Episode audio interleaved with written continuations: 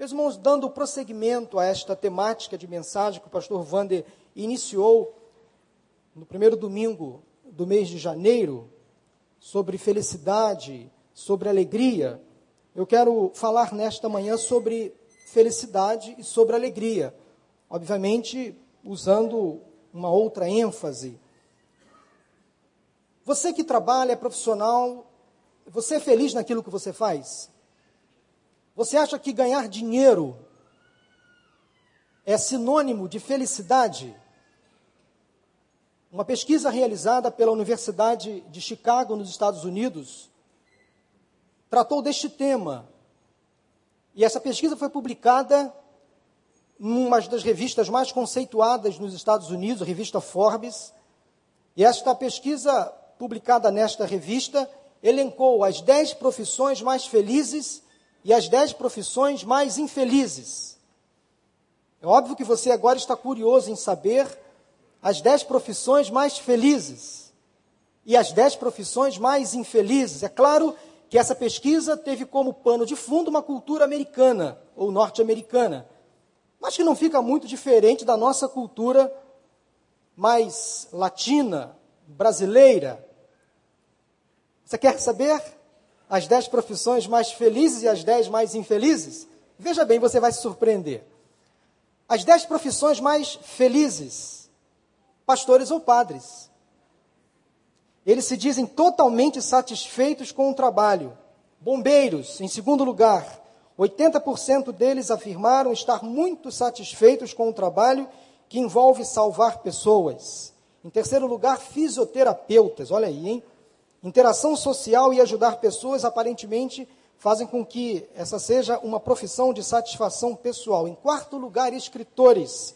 Para a maioria deles, o pagamento é muito baixo e até às vezes inexistente, mas a autonomia para escrever o que quiserem os deixa felizes.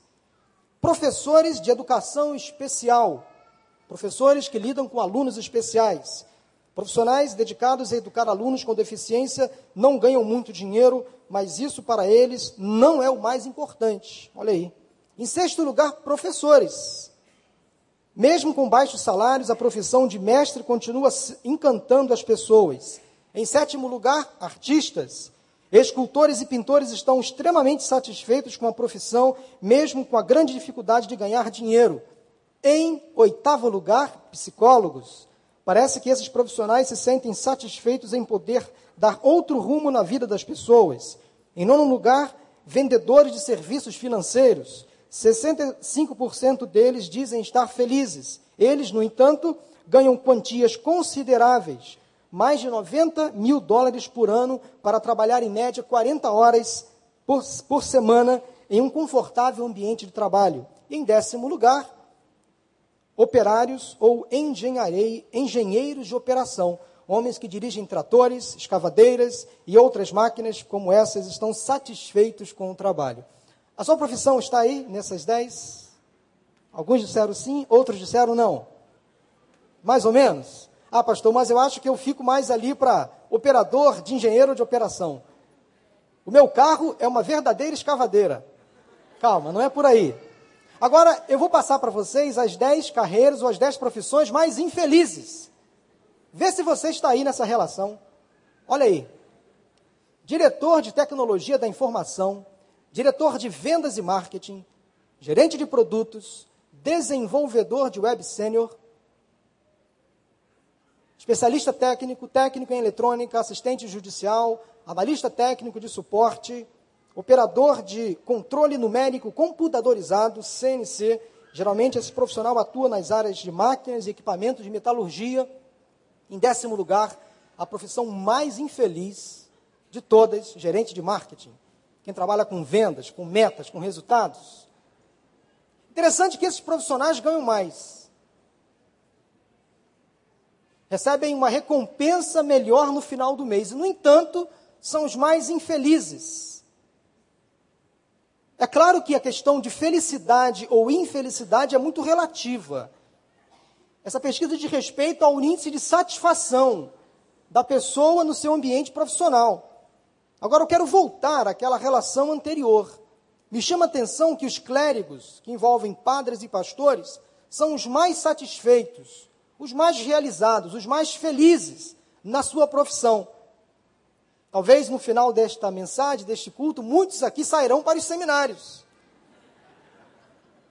Já se inscreverão, se matricularão num seminário para cursar teologia, porque se você se tornar um pastor ou uma pastora, você se tornará então uma pessoa satisfeita, realizada. Claro que isso me chama a atenção, por que, que pastores e padres se sentem realizados naquilo que fazem, satisfeitos, felizes e alegres? É claro que há muitas razões. Claro também que um pastor, por exemplo, passa muitas dificuldades no seu ministério. Vocês não têm noção de como um pastor sofre. De modo que, se você hoje sentir chamado para o ministério pastoral, eu, particularmente, vou chegar para você e falar assim: meu irmão, pense duas vezes. Ore mais um pouquinho, para ver se realmente aquilo, se é isso que você quer. Porque não é fácil o ministério pastoral.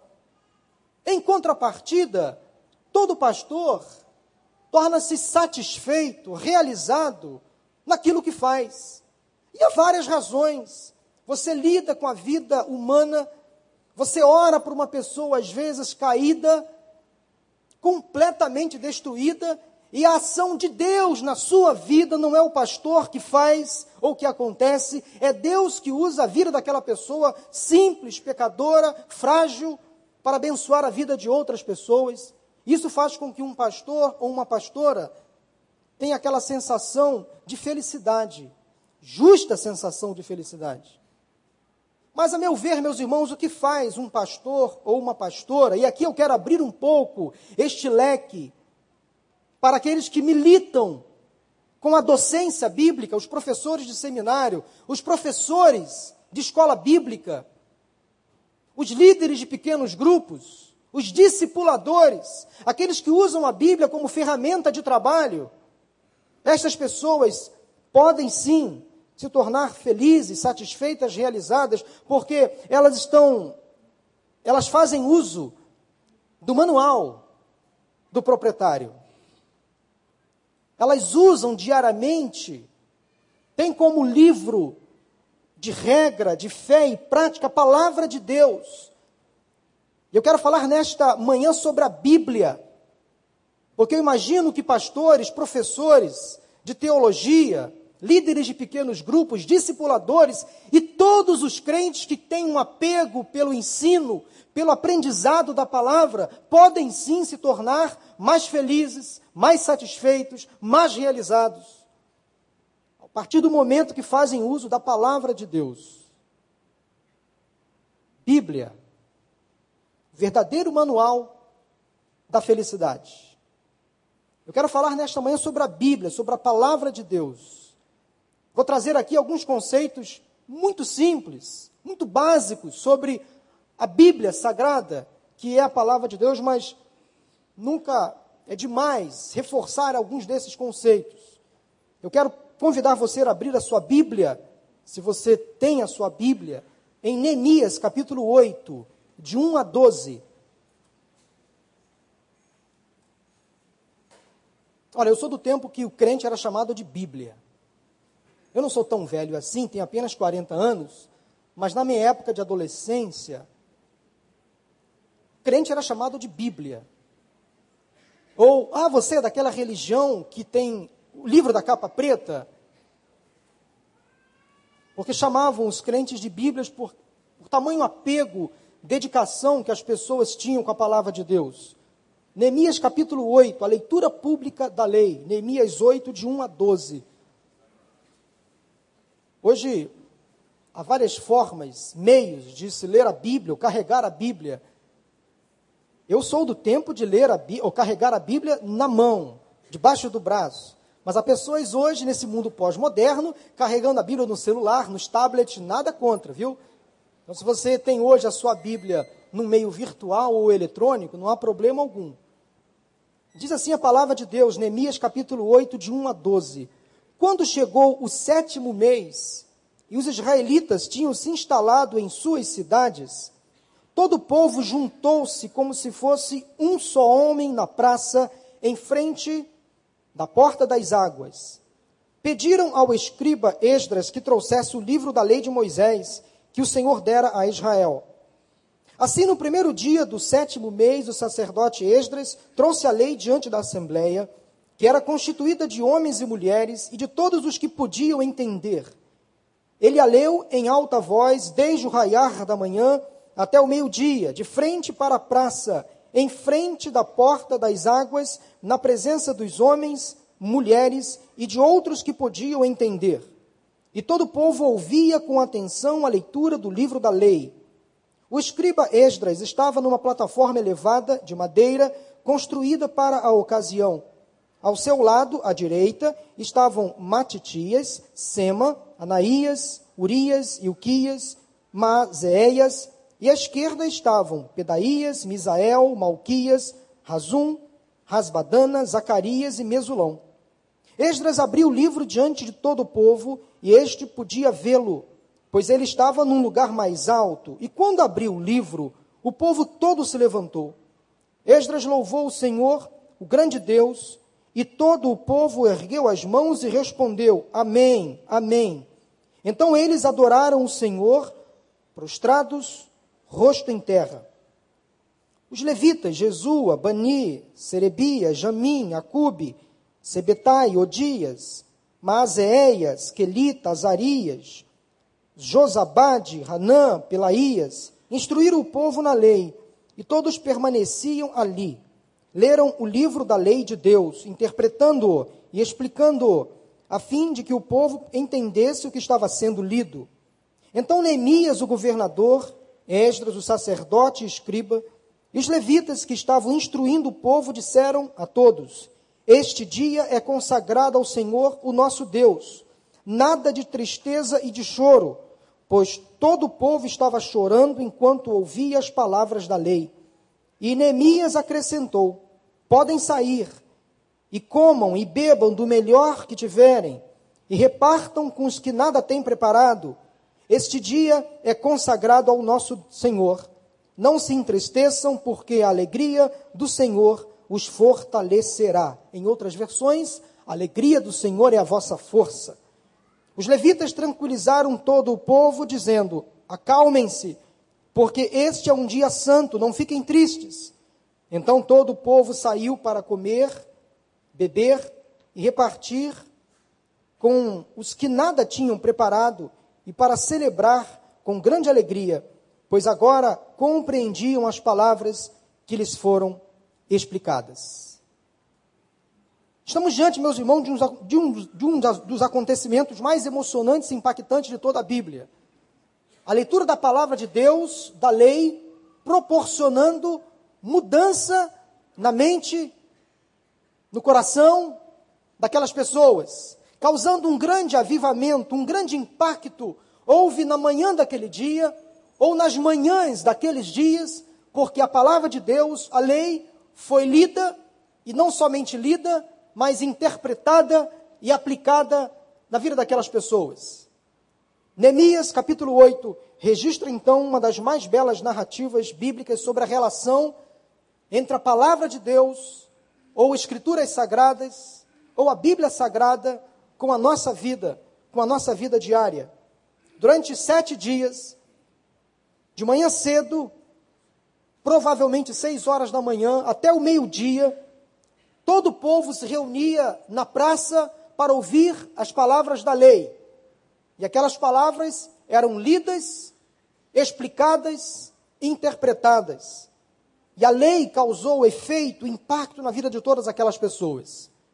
Esdras era escriba. O escriba, ele copiava a lei. Esdras também era sacerdote. E ele explicava a lei, lia a palavra da lei para o povo. Ele se reúne então com Neemias, o governador, alguns assistentes, alguns levitas, diante de uma praça, numa estrutura elevada de madeira. Nós temos aí provavelmente a primeira menção da construção de um púlpito na Bíblia, talvez uma das primeiras menções de um grande avivamento espiritual ocorrendo na Bíblia, o impacto da leitura da palavra de Deus causando transformação na vida das pessoas na Bíblia. Um homem simples chamado Esdras, escriba e sacerdote, foi usado por Deus para transformar a vida de toda uma geração. E aquela leitura causou tanta comoção, o povo ficou tão triste. Mas, pastor, como que a leitura da Bíblia pode causar tristeza, comoção? Isso é perfeitamente natural. Quero dizer para você nesta manhã que a leitura da Bíblia, a confrontação com a palavra de Deus, às vezes, nos causa tristeza, comoção, e essa tristeza ou comoção são bem-vindos, ou são bem-vindas. É muito bom quando estamos diante de uma leitura bíblica e aquela leitura nos traz tristeza, porque, segundo a Bíblia, essa tristeza é muito bem-vinda. Aquela que nos leva ao arrependimento, a uma confissão de pecados. É o que aconteceu na manhã daquele dia, ali, naquela praça, em frente à porta das águas.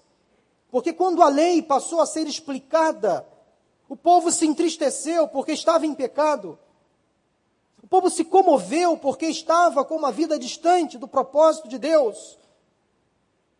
Naquela manhã, uma mudança aconteceu na vida daquelas pessoas. E eu creio que nesta manhã, aqui hoje, uma mesma mudança Deus propõe a cada um de nós. Porque estamos aqui nos deparando com a palavra de Deus. Estamos lendo a Bíblia, explicando a palavra do Senhor. É claro que naquele dia, a tristeza foi tanta que Esdras, Neemias, os levitas e assistentes, percebendo a tristeza do povo, logo trouxe o povo à alegria.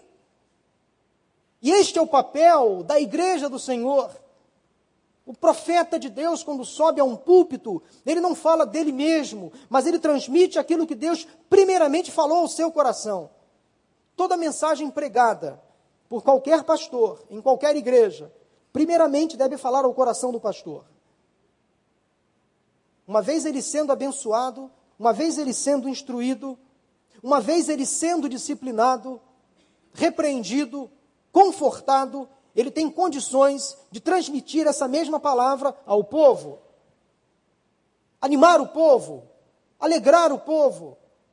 Foi o que Esdras e Neemias fizeram na manhã daquele dia tiveram sensibilidade, perceberam que o povo estava aflito, entristecido, cabisbaixo, porque a leitura da lei confrontou na própria vida daquelas pessoas.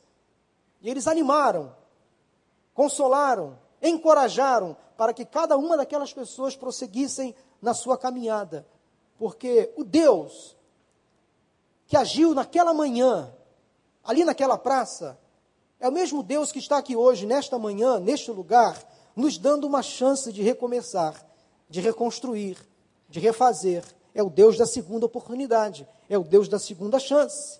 Então, não fiquemos tristes, não fiquemos entristecidos, não fiquemos e nem sejamos infelizes, porque a alegria do Senhor é a nossa força. Ele que nos levanta, que nos coloca de pé, que entende as nossas aflições, que nos conforta, que nos consola. Ele que, quando preciso, nos repreende. É Ele que nos ama. É Ele quem nos ama, quem nos carrega, quem nos sustenta, quem nos levanta. É sobre esse Deus, é sobre a palavra desse Deus que eu quero falar na manhã de hoje. Porque a Bíblia diz em 2 Timóteo 3,16: toda a Escritura é inspirada por Deus e útil para o ensino, para a repreensão, para a correção e para a instrução na justiça. Vamos ler esse versículo bem básico sobre a Bíblia. Toda a Escritura.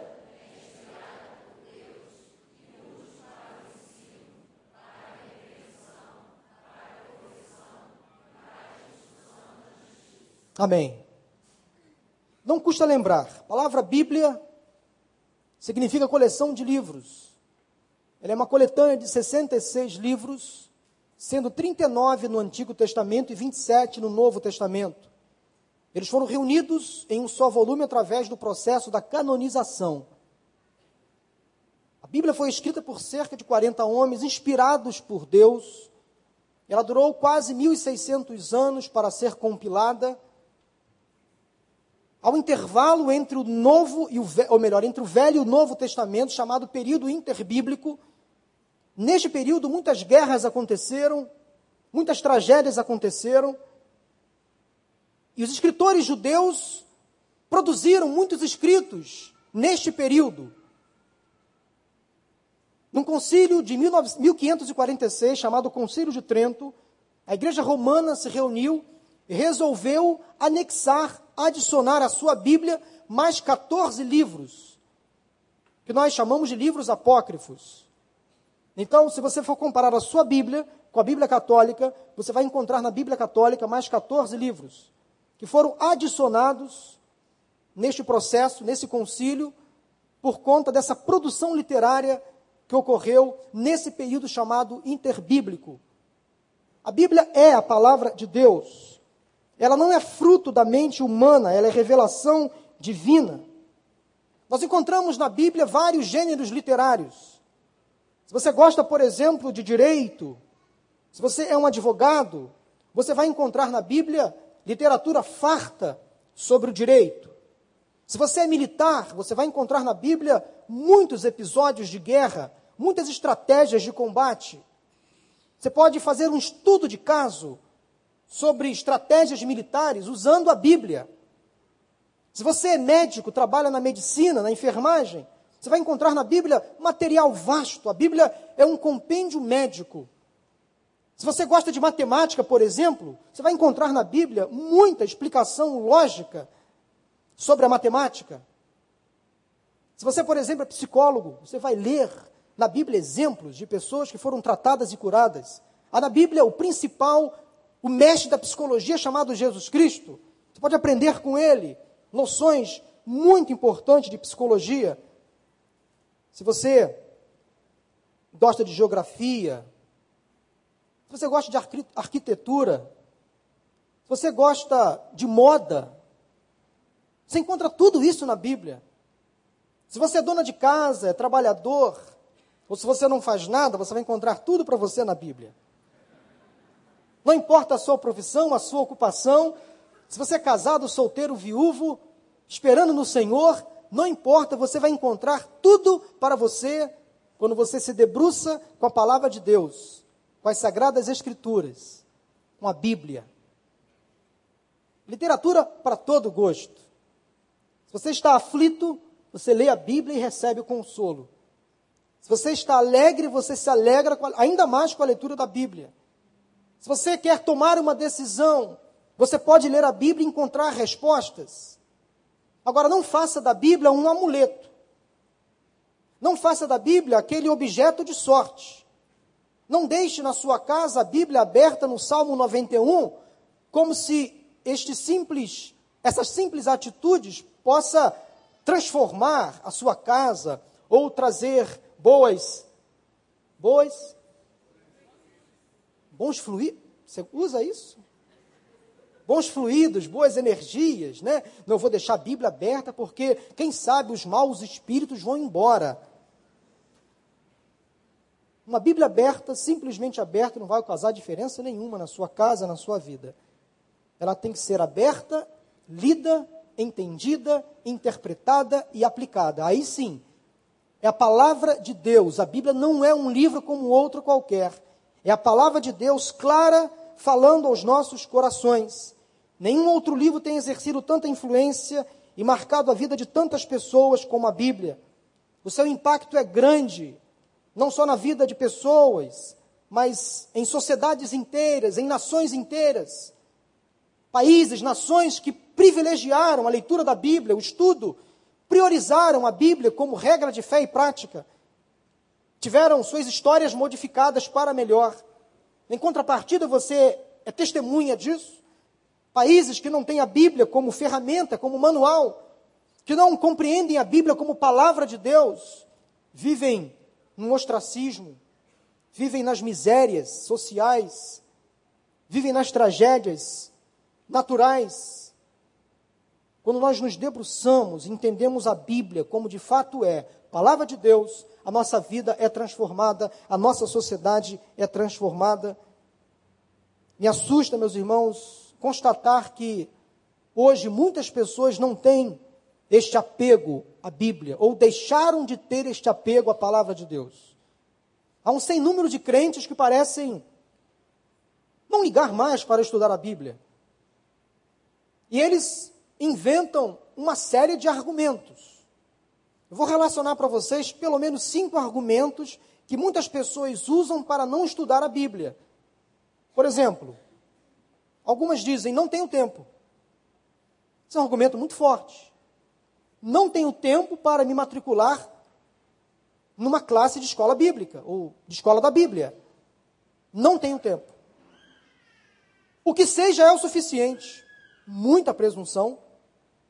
O que sei já é o suficiente, não quero saber mais, não me importa. Eu já sei o necessário. A leitura e o aprendizado são difíceis e cansativos. Para alguns pode até ser. Por isso que nós temos hoje Bíblias, não só para dar e vender, mas de todas as formas. Eu também sou do tempo de que Bíblia era Bíblia, só Bíblia. Bíblia de Almeida, revisada, corrigida, era só Bíblia, mas hoje nós temos Bíblia para criança, Bíblia para o adolescente, Bíblia para o jovem, Bíblia para a mulher, Bíblia para o homem, Bíblia para a família, Bíblia para o casal, Bíblia para a sogra. A Bíblia para todo mundo. Inclusive, abrir a Bíblias com comentários, fica muito mais fácil entender.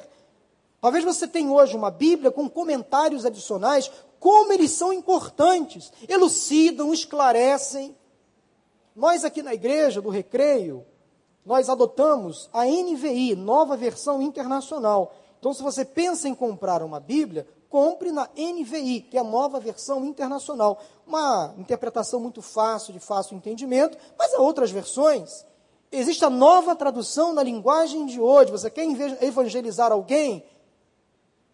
com a Bíblia, compre uma Bíblia na linguagem de hoje. Há a Bíblia viva, que é uma paráfrase. Há a Bíblia mensagem, tem muitas Bíblias, onde você pode entender muito melhor o texto que está sendo lido. Para alguns, a Bíblia pode ser difícil, mas você tem que fazer a sua parte. Para outros, nem tanto. A Bíblia não é um livro enigmático. Se você quer ler a Bíblia, aconselho você, por exemplo, a não começar do Apocalipse. Tem gente que quer ler a Bíblia, mas começa do Apocalipse. Aí não entende nada. Fica confuso. Então, se você quer ler a Bíblia, leia os evangelhos, os milagres de Jesus, as parábolas de Jesus que são aplicadas. Porque cada parábola tem a sua aplicação prática. Leia os salmos, provérbios, se você gosta de história, leia Gênesis. Se você gosta de leis, se você é um advogado, por exemplo, Levítico, Êxodo, Números. Se você é romântico, leia Cantares de Salomão. Você vai se deliciar com aquela declaração de amor de Sulamita para Salomão, Salomão para Sulamita, se você está se preparando para o casamento, leia aquele livro e pense o seguinte: aqui eu quero aprender para praticar na minha vida conjugal.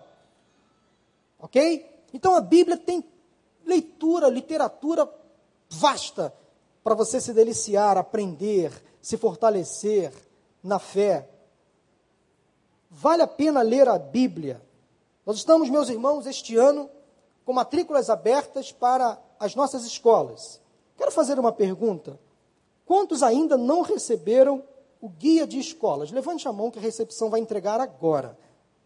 É, bate pronto. Olha aí, muitas famílias não receberam.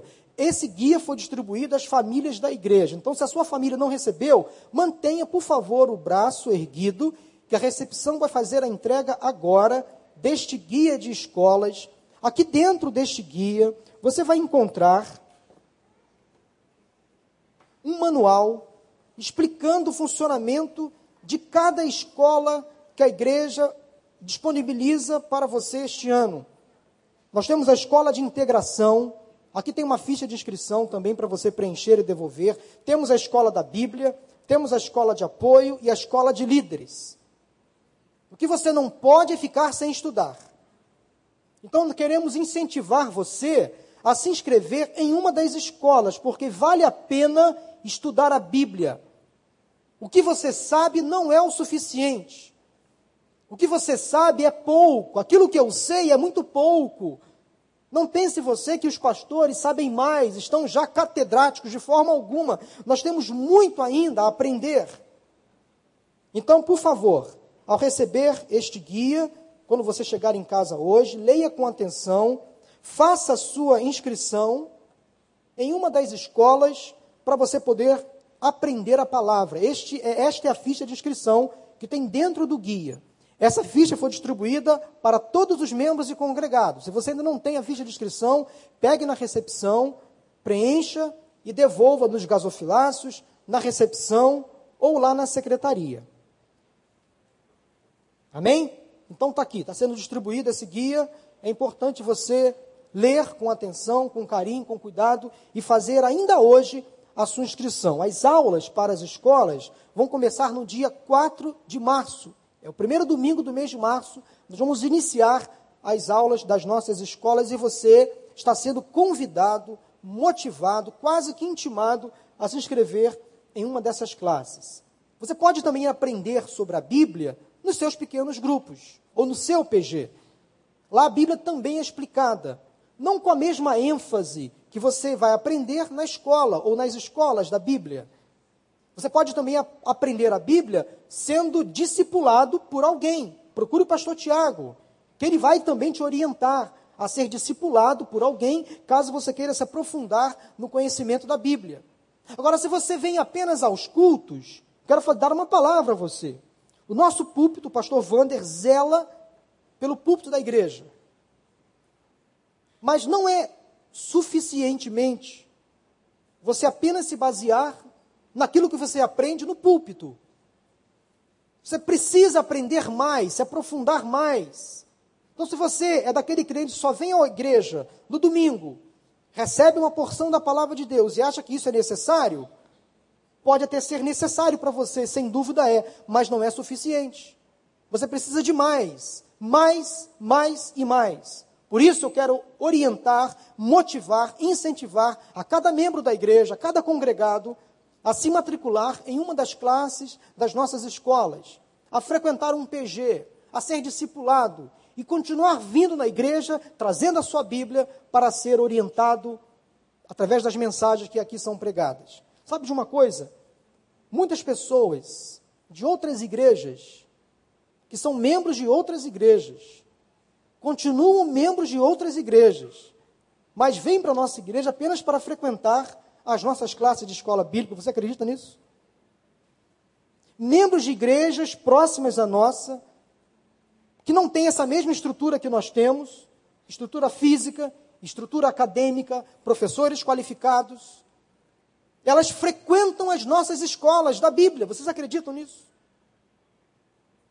Nós não incentivamos esta prática, muito pelo contrário, nós não pescamos no aquário ou nos aquários alheios, mas a nossa igreja, por ser uma igreja referência no ensino da Bíblia, na pregação bíblica, ela consegue atrair pessoas que querem se alimentar com profundidade. Crentes querem grama verde, alimento sólido, e elas frequentam as nossas escolas, participam de alguns dos nossos PGs, porque entendem que a nossa igreja oferece alimento. E, no entanto, muitas pessoas que são membros e congregados da nossa igreja estão alheias a tudo isso. Não se inscrevem nas, nas escolas, não participam de um PG, não querem ser discipuladas.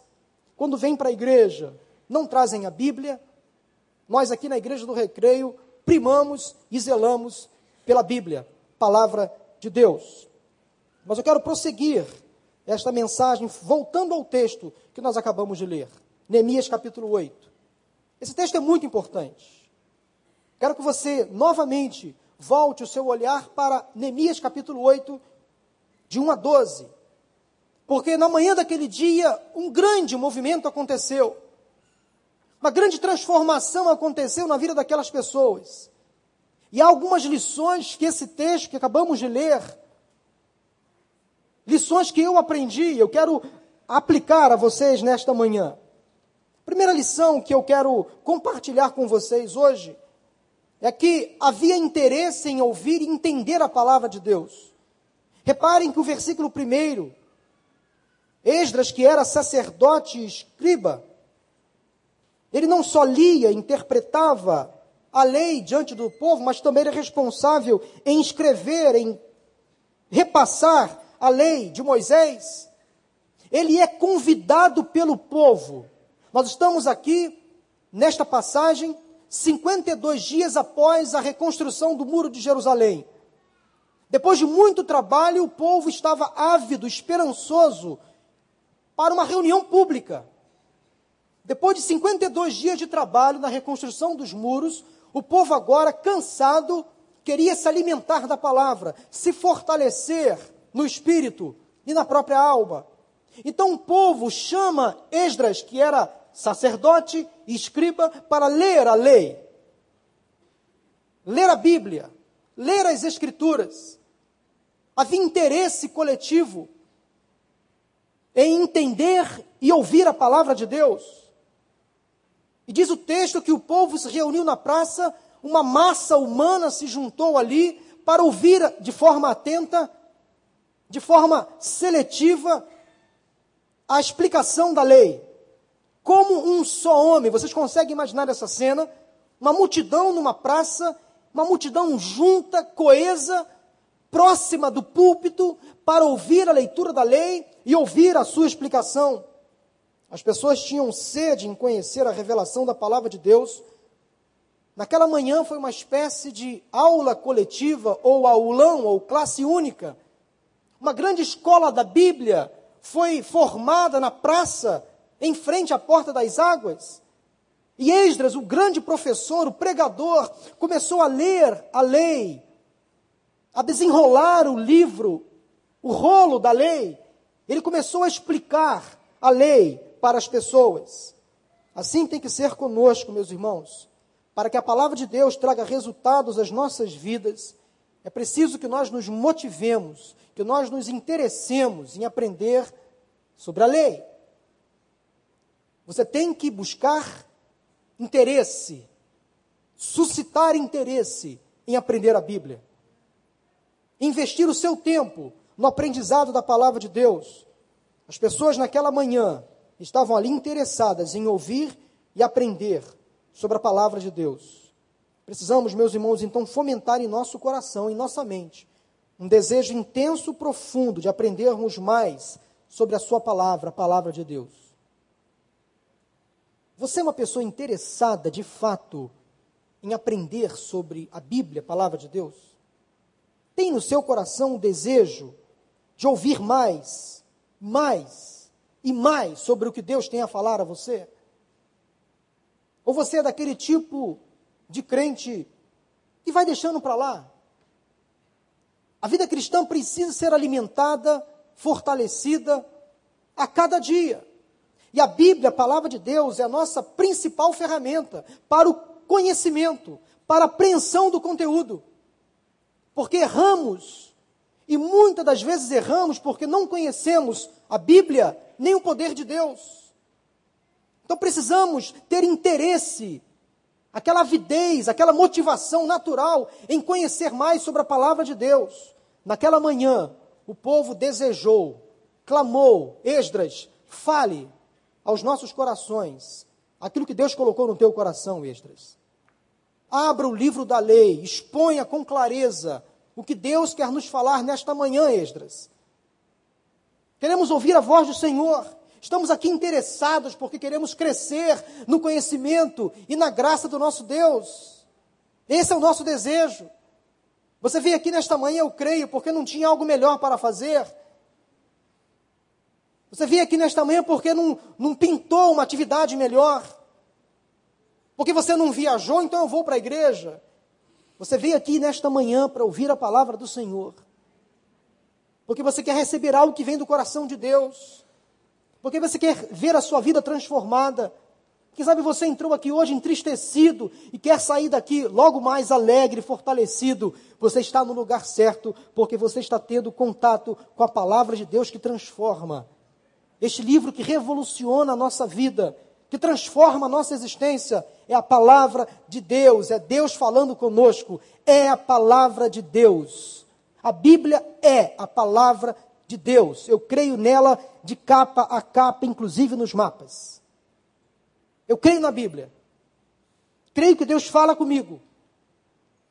Creio que Deus fala com a igreja. Quando abrimos e pregamos o que está nela. Porque a Bíblia é Deus falando conosco. Tão somente isso.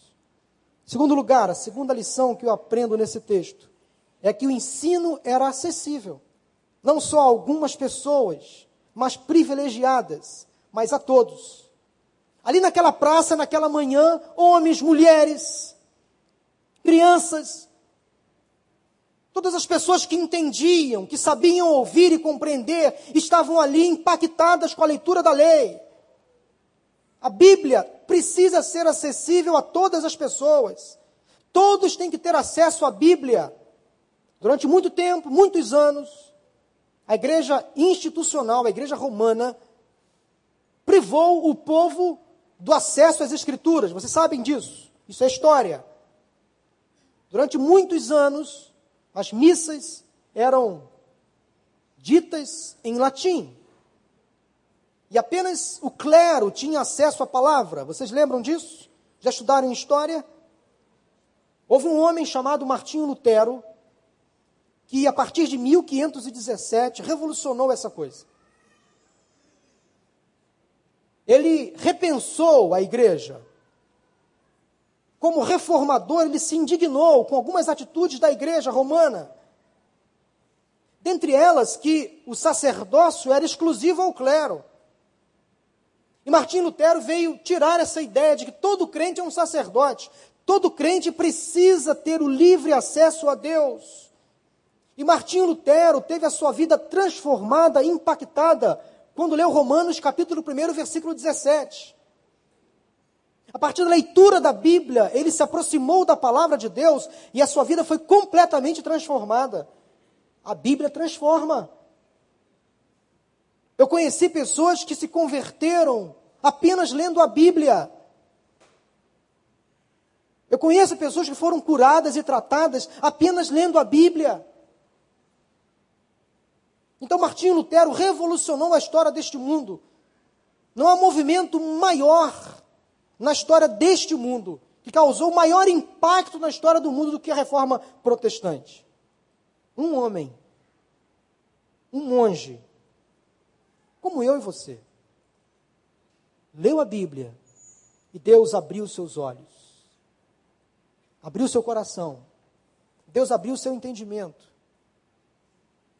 e se nós estamos aqui hoje, se você tem acesso à Bíblia, se você fala com o teu Deus, com o nosso Deus, frente a frente, cara a cara, você deve louvar a Deus pela vida de um homem chamado Martinho Lutero, que um dia compreendeu isso. Muito antes de nós estarmos aqui, em 1517, ele instituiu algumas teses confrontando a igreja instituída. E a partir dali, um novo horizonte se abriu. Hoje nós temos acesso à palavra de Deus. A Bíblia que é pregada, você pode, ao lê-la, confrontar. Será que o pastor está falando certo? Será que é isso mesmo que Deus quer falar comigo? É isso que está escrito? Sejamos como os crentes bereanos. Diz a palavra que eles ouviam a explicação da Bíblia e liam, estavam ali com a palavra aberta e confrontavam o pregador no bom sentido da palavra. Será que é isso mesmo que está escrito? Será que é isso mesmo que Deus quer falar comigo? Sejamos bereanos. Será que é isso mesmo que Deus quer dizer para mim nesta manhã? É o que a Bíblia quer dizer? Eu não posso ter um ouvido simplesmente seletivo para ouvir aquilo que me agrada. Ah, eu vim na igreja hoje para ouvir uma palavra de vitória. Então, se for uma cajadada, não serve para mim. Será que você é seletivo a este ponto? Eu vim hoje à igreja para ouvir o pastor Wander, não é o pastor Wander, então eu vou embora. Quem é você para fazer esse tipo de análise? Quem fala é Deus, por intermédio de quem Ele quiser. Se Ele usou uma mula, não vai usar o pastor Paulo? Misericórdia. Deus usa quem Ele quer. Ele fala através do pregador, com pregador, sem pregador, com varal, sem varal, Ele fala. Ele fala como Ele quer, fala através do louvor, da música, fala através do dirigente, fala através de você. Sabia que você é boca de Deus? Sabia que você é um pregador da palavra aí sentado no seu banco? Quando a gente aqui da frente pede, tem uma palavra de bênção para quem está do seu lado. Bom dia. Dê um sorriso para quem está do seu lado. Irmão, abre a tua boca como boca profética, boca de bênçãos, não de maldição. Irmão, que Deus te abençoe, um bom domingo. Olha, eu amo você. Que Deus abençoe a sua casa, a sua família, os seus negócios. Eu vou orar por você durante a semana. Eu te amo no amor do Senhor. Me dê um abraço aqui, apertado, de urso. Assim que tem que ser, meu irmão. Você é boca de Deus, você é profeta de Deus. A palavra está acessível também a você. Não é privilégio de alguns. Ah, eu não sou pastor, não tenho chamada missionária, não tenho vocação para ser professor, então esse negócio de pregar o evangelho, de ler a Bíblia, estudar, não é comigo. Deixa para o pastor. Ele sim pode, ele estudou seminário, ele fez teologia, quatro anos, estudou para isso. Eu entrego meu dízimo para chegar na igreja, sentar e ó, comida. Boa comida. E se não for boa, eu vou embora reclamando. Não pode ser assim. Abra o seu coração para receber aquilo que Deus tem para falar para você. Através da mensagem, através da música, de um irmão que te abençoa, Lá na recepção, quando você é recebido com um aperto de mão, ali é boca de Deus para você. Lá no estacionamento, é boca de Deus para você. Lá na secretaria, é boca de Deus falando a você. Todos nós somos pregadores. Porque proclamamos as verdades do Senhor. Não vou entrar aqui no mérito da questão do dom da profecia, que é um dom específico que Deus dá a alguns. A pastores, teólogos que não têm um dom da profecia, que é o dom da pregação da palavra. Então, se você quer ter este dom, Deus, eu quero pregar o Evangelho, eu quero falar do Senhor, eu quero falar de Jesus, peça ao Senhor o dom da profecia. Essa é uma outra questão. Mas compartilhar o Evangelho, testemunhar, abençoar a vida de alguém, todos nós podemos fazer. A palavra de Deus precisa ser acessível a todas as pessoas. Não havia naquele lugar, naquela manhã, acepção de pessoas, porque o desejo de Deus é se revelar a todos. Agora, meus irmãos, qual o melhor lugar para se ensinar as Escrituras? No caso de Esdras, foi numa praça. No caso de Jesus, lá em Lucas 4, foi na sinagoga. Ele entrou na sinagoga judaica, leu o livro de Isaías, e disse: Hoje se cumpriu esta palavra. Eu sou o cumprimento desta palavra que vocês acabaram de ouvir. Que audácia, que autoridade de Jesus. Ele podia fazer isso, era o próprio Deus. No caso de Filipe, caminhando com o eunuco na carruagem, Filipe chegou e perguntou: Você entende o que você está lendo? Estava lendo também o profeta Isaías. Aí o eunuco respondeu: não estou entendendo porque não há quem me explique. Felipe disse: pare o carro. Explicou a palavra, falou de Jesus, evangelizou aquele moço e aquele moço desejou ser batizado. E o que Felipe fez? Eis ali a água. O que importa que você seja então batizado? Vamos lá. Felipe batizou o rapaz, alto funcionário da rainha da Etiópia. E dizem os historiadores que aquele rapaz convertido por Felipe evangelizou, levou o evangelho para toda a África. No meu caso, no seu caso, nós podemos falar de Jesus em casa. Abra sua casa para um pequeno grupo.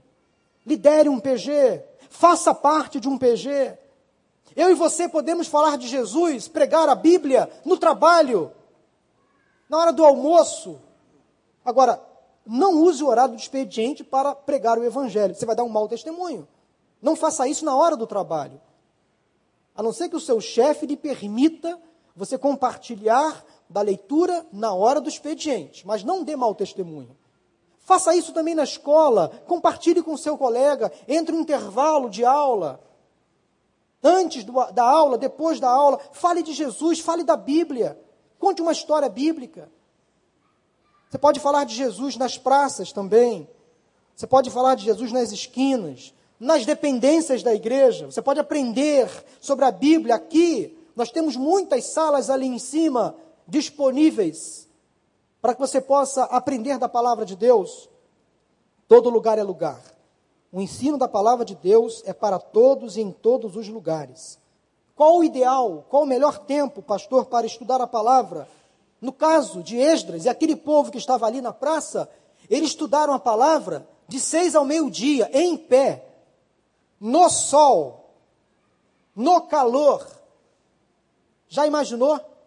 Seis horas em pé, ouvindo a Bíblia, ouvindo a palavra, sendo instruído, já pensou nisso? Às vezes a pregação passa de 40 minutos, dá, começa a dar um negócio, né? Ora por relógio, vai, dá vontade de beber água, dá vontade de ir no banheiro, fica preocupado com a panela que está no fogão, no, no bife que tem para temperar, na carne que ainda precisa assar. Relaxa, calma, tudo vai dar certo. Ah, eu tenho que acender a churrasqueira. Calma. Falar em churrasco a uma hora dessa é complicado. Mas eu estou falando que tem gente que vem para a igreja e fica preocupado com o que tem que fazer depois. Então, na hora da palavra, abra o seu coração, abra o seu entendimento. Não fique preocupado com o tempo, a hora vai, o culto vai acabar no tempo certo, no tempo que Deus manda. Todo o povo estava ali atento à leitura do livro da lei. O povo não estava disperso, o povo estava no seu lugar, o povo não ficou ansioso, preocupado, estava ali ávido para conhecer mais sobre Deus e a Sua palavra. A terceira lição que eu aprendo nesse texto é que os líderes davam um exemplo. Versículo 4, temos o exemplo da liderança que faz diferença. Os líderes do povo estavam à frente daquele negócio. Quando a liderança não abraça a ideia, a ideia não vai adiante. Primeiro a comprar a ideia tem que ser a liderança. Ali estavam Esdras, sacerdote, escriba. Ali estava também Neemias, governador, levitas, assistentes. Naquele púlpito de madeira armado naquela praça, estavam 15 pessoas. 13 assistentes, mais Esdras e Neemias. Eles estavam ali falando sobre a lei. E lá misturado ao povo, mais 13 levitas. E aí, meus irmãos, me traz a ideia de PG. Não consigo parar de pensar em PG lendo essa, esse texto. Porque 13 levitas estavam entre o povo, e na medida que Esdras lia a lei, Aquela leitura era explicada, ensinada e aplicada à vida daquelas pessoas. Isso era um PG. Treze líderes de pequenos grupos se reunia com seu grupo menor e falava assim: olha só, o que foi lido agora, o que Esdras leu, quer dizer isso, isso, isso. O que Deus quer falar ao meu coração e ao seu coração é isso, isso, isso. Na medida que a palavra ia sendo explicada, as pessoas iam se entristecendo porque a palavra pregada constrangia. Haviam pecados que precisavam ser arrependidos e confessados. Era o que a palavra causava ali naquelas pessoas. A liderança estava ali presente, apostos, pronta para ensinar, para propagar. Esse é o papel da liderança. Então, se você é líder de pequeno grupo, se você não acata a ideia de estudar a Bíblia, o seu grupo não vai caminhar com você. Se você é um professor de escola bíblica que não vem para a igreja, ou se vem para a igreja, faz aquela vinda meio que seletiva, a sua classe não vai te acompanhar. Se você é um professor, um pregador que não se esmera em ler a Bíblia, em estudar, os seus liderados não vão te acompanhar. Se você é um pai ou uma mãe que não lê a Bíblia em casa, os seus filhos não vão aprender. Se você não tem zelo pela palavra de Deus, quem está caminhando com você não vai ter, não vai aprender a ter esse mesmo zelo. Então nós que somos líderes, que somos crentes, precisamos ter apego à palavra, dar o exemplo, ler a Bíblia em casa, ler a Bíblia com a família. Ao vir para a igreja, traga a sua Bíblia. Ensine o seu filho a procurar os textos bíblicos. Fale para ele histórias da Bíblia. Nós temos que dar o exemplo. A liderança do povo estava ali presente. O quarto, a quarta lição que eu aprendo nesse texto é que havia respeito e temor diante da palavra. A cada leitura, a cada trecho que era lido, o povo de forma reverente respondia. Havia uma submissão à autoridade da lei que era ali revelada. Como resultado, o povo então participava, interagia, entendia, dava respostas claras e evidentes, estava compreendendo a palavra, a mensagem. O mesmo sentimento, meus irmãos, devemos ter em relação à leitura, ao estudo e à pregação da Bíblia. Fazer uma leitura reverente, nós não estamos lendo o jornal do dia, nem um gibi, nem uma revista de fofocas. Estamos lendo a palavra de Deus. Devemos aquietar o nosso coração. Devemos pedir para Deus falar conosco. Deus, fala comigo. O que esse texto quer me mostrar? Qual a lição que eu tenho que aprender? Quais são as atitudes que eu preciso mudar? Ao ler essa palavra, Senhor, muito obrigado pela tua palavra. Muito obrigado pela tua leitura. Obrigado porque o Senhor falou comigo nesta manhã, neste dia. Precisamos, meus irmãos, ter temor, respeito à palavra que é lida, à palavra que é pregada, porque é tão somente a palavra de Deus. A palavra de Deus.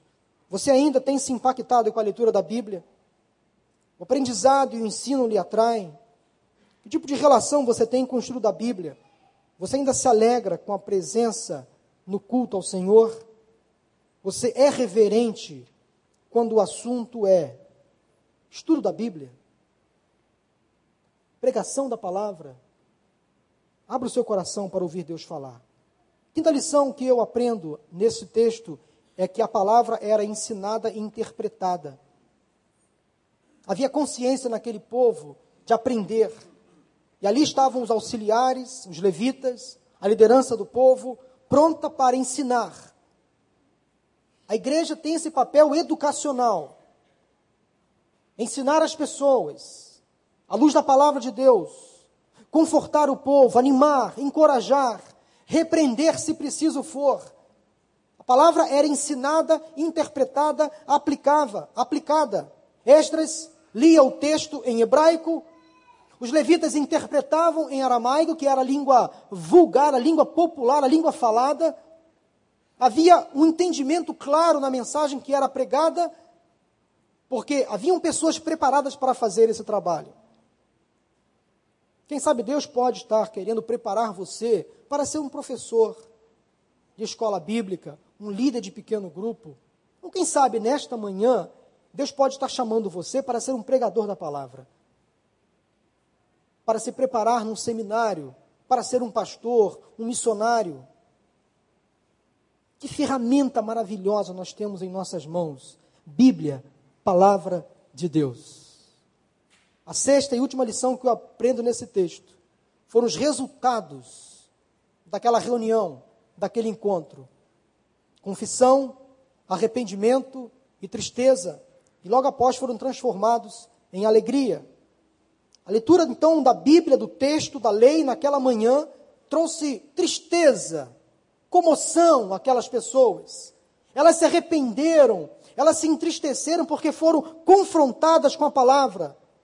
Logo em, logo em seguida veio a sensibilidade então da liderança para encorajar o povo. Olha só, se a palavra trouxe inquietação, trouxe tristeza, ok, agora levante a cabeça. Deus vai, vai perdoar os seus pecados, vai sarar a sua terra, vai caminhar com você. Deus é o Deus da segunda chance. Alegre-se no Senhor, pois a alegria do Senhor os fortalecerá. É o que Esdras, Neemias, aqueles levitas disseram ao povo: Este dia é consagrado ao Senhor, o nosso Deus, nada de tristeza, nada de choro. Podem sair, comam, bebam o que quiserem, do melhor que tiverem, repartam com aqueles que nada têm preparado. Este dia é consagrado ao Senhor nosso Deus. Não se entristeçam, porque a alegria do Senhor os fortalecerá. Acalmem-se, porque este é um dia santo. Não fiquem tristes. Tenha calma. Não se entristeça. Hoje é o dia do Senhor. Alegre o teu coração. Esse texto, meus irmãos, nos faz perceber quão longe o povo de Israel, de Israel estava distante dos ideais das Escrituras e de Deus. O mesmo acontece conosco. Quantas vezes, meus irmãos, eu vou admitir aqui, eu vim para a igreja e saí daqui triste, porque a palavra me confrontou, eu precisava ouvir aquela palavra para mudar de atitude. Quantas vezes aconteceu o mesmo com você também? Você ouve uma palavra e aquela palavra te causa tristeza, arrependimento, comoção. Senhor, eu preciso realmente fazer isso que está sendo pregado. Eu preciso amar os pecadores. Eu preciso servir aos enfermos. Eu preciso, atender os necessitados. Eu preciso realmente fazer o meu papel. Eu tenho que sair desse ostracismo. Eu tenho que agir mais em favor da tua obra. Ó oh Deus, eu preciso me arrepender dos meus pecados. Eu preciso ser um melhor pai, um melhor profissional. Quantas vezes eu e você saímos daqui com essa sensação de que, Deus, esta palavra foi para mim. Eu preciso mudar. E aquela sensação de confrontação nos trouxe tristeza, arrependimento. E quero dizer para você mais uma vez que essa sensação é muito bem-vinda. Olha o que o Tiago diz em Tiago 4, 6 a 10. Deus se opõe aos orgulhosos, mas concede graça aos humildes. Portanto, submetam-se a Deus, resistam ao diabo e ele fugirá de vocês. Aproximem-se de Deus e ele se aproximará de vocês. Pecadores, limpem as mãos e vocês que têm a mente dividida, purifiquem o coração. Entristeçam-se, lamentem-se e chorem. Troquem o riso por lamento e alegria por tristeza. Humilhem-se diante do Senhor e Ele os exaltará. Que palavra dura, mas perfeitamente cabível. Nós que às vezes nos acomodamos em pensar que só a, só a alegria é bem-vinda, só a felicidade é suficientemente capaz. Não, às vezes nós precisamos nos entristecer, sim. Nos arrepender, sim, na presença do Senhor, porque esta tristeza causa mudança de comportamento. É o que o apóstolo Paulo também disse em 2 Coríntios 7, de 9 a 10. Agora, porém, me alegro, não porque vocês foram entristecidos, mas porque a tristeza os levou ao arrependimento. Pois vocês se entristeceram como Deus desejava, e de forma alguma foram prejudicados por nossa causa. A tristeza, segundo Deus, não produz remorso, mas sim um arrependimento que leva à salvação. A tristeza do mundo, sim, ela sim produz a morte. Mas a tristeza que vem de Deus produz vida, produz alegria, transformação, mudança de comportamento. A palavra de Deus confronta, traz remorso, mas muda o comportamento, muda a atitude. Quando Deus fala conosco, e Ele sempre fala conosco, às vezes, Ele nos traz ensino, conforto, ânimo, encorajamento, mas às vezes traz repreensão. Traz cajadada. E cajadada dói. Machuca. Mas é bem-vinda. Entristece, mas cura. Restaura. A Bíblia, meus irmãos, é o mais precioso instrumento de diagnóstico espiritual e também é o remédio para todos os nossos males. O objetivo da Bíblia é apontar os nossos erros, mas ao mesmo tempo dar a chance de um recomeço. O nosso Deus ainda é o Deus da segunda chance. É o Deus que nos dá a oportunidade de mudança. O Deus que nos dá a verdadeira alegria, mais autêntica felicidade. Aquele dia era um dia diferente dos demais para aquele povo, para o povo hebreu. Este dia é um dia diferente dos demais para todos nós, para a nossa igreja. Aquele dia era dia de alegria e não de choro. Este dia é dia de alegria e não de choro. Naquele dia, os hebreus se alegraram, saíram daquela reunião, foram para a sociedade, alimentar o povo faminto. O mesmo nós devemos fazer hoje, porque há muitas pessoas lá fora, curtindo o carnaval, que estão em busca de uma falsa alegria. E nós temos dentro de nós a verdadeira alegria. Portanto, hoje, saiam, comam o que tiverem, bebam, repartem o que têm, com aqueles que não têm. Há muitos que não têm alegria, que não têm felicidade, que não têm Jesus. Reparta de vida o Cristo que um dia salvou a sua vida, com aqueles que estão perdidos indo para o inferno. Faça da sua casa um lar missionário.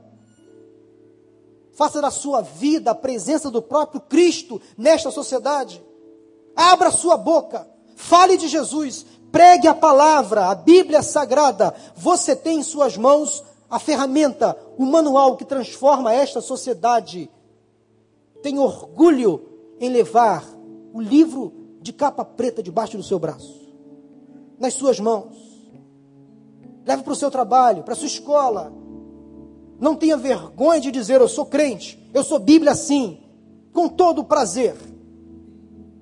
Eu fui salvo pelo sacrifício de feito na cruz do Calvário.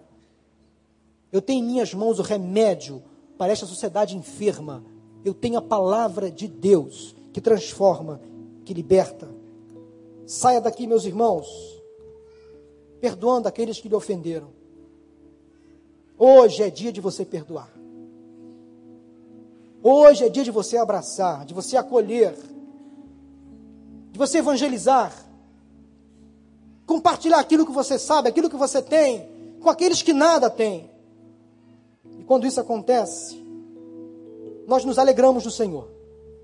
Aí a alegria do Senhor nos fortalece. Não vos entristeçais, porque a alegria do Senhor é a vossa força. Quero que você saia hoje daqui com um sorriso nos lábios, aquele sorriso aberto, dizendo: Deus me salvou, eu sou filho de Deus, eu tenho em minhas mãos a palavra de Deus que é viva, eficaz, que penetra até a alma, naquela divisão, lá na medula e transforma, regenera, santifica, liberta. Eu tenho a Bíblia em minhas mãos. Eu sou crente em Jesus. Portanto, meu irmão, nesta manhã, neste domingo de carnaval, não é dia de você ficar triste, porque a alegria do Senhor é a sua força. Vamos em paz, vamos alegres. Abra o seu coração para ser voz de Deus nesta geração. Abra o seu coração para falar de Jesus, para usar a Bíblia com autoridade mesmo você não sendo pastor, mesmo a sua profissão não estando relacionada naquelas mais felizes, não importa. Se você tem a Bíblia, você tem o próprio Deus dentro de você. Use a palavra de Deus para ser bênção nesta geração, porque a alegria do Senhor é a tua força. Amém? Vamos orar.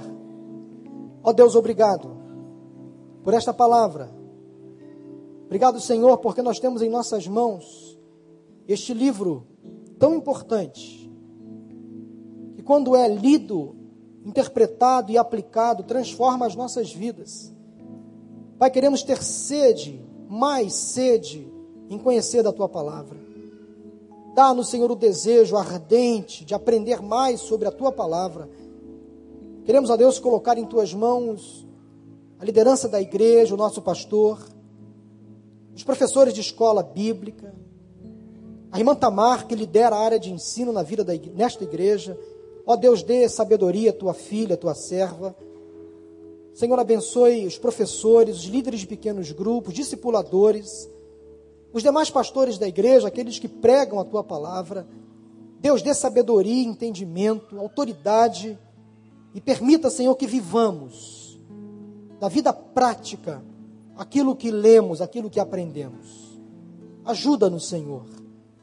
Queremos ser crentes, fiéis a Ti. Pessoas que vivem aquilo que pregam, e que pregam aquilo que vivem. Perdoa, Deus, as nossas falhas. Ajuda-nos, Senhor, a sermos assim. Obrigado por este culto, por este domingo. Leva-nos em paz aos nossos lares e nos traga logo mais, para mais uma vez ouvirmos uma porção da tua palavra. Nós oramos, agradecidos em nome de Jesus. Amém. Amém.